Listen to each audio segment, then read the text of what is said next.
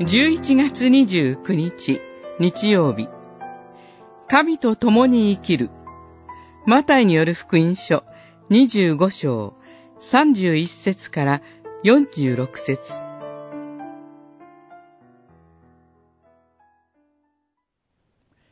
人の子は栄光に輝いて天使たちを皆従えてくるとき、その栄光の座につく。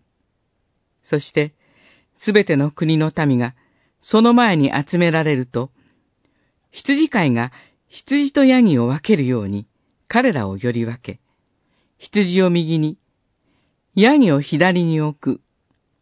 二十五章三十一節から三十三節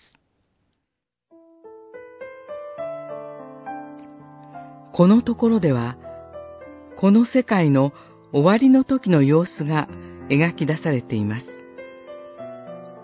その中心におられるのは、栄光に輝く主イエス・キリストです。ここに二種類の人たちが登場します。一方は羊、もう一方はヤギに例えられています。それぞれの行いに従って報いがあるとあります。羊は主を信じて歩んだ人たちで、ヤギは主を信じることなく歩んだ人たちです。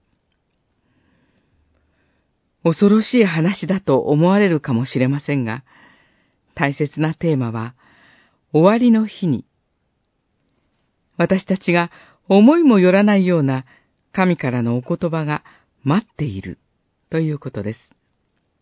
さらに私たちが覚えておきたいのは、この聖書の箇所は、弟子たちを励ますために語られた例え話のまとめだということです。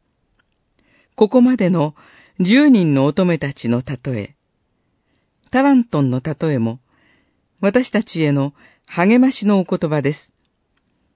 私たちが主イエスの弟子として生きる先には、身に余るような祝福の言葉が待っています。私たちは自らのみすぼらしさ、罪深さに悩みつつ歩んでいます。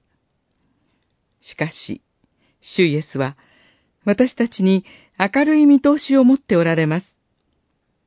私たちは、この主の眼差しで自らを見直すことに招かれています。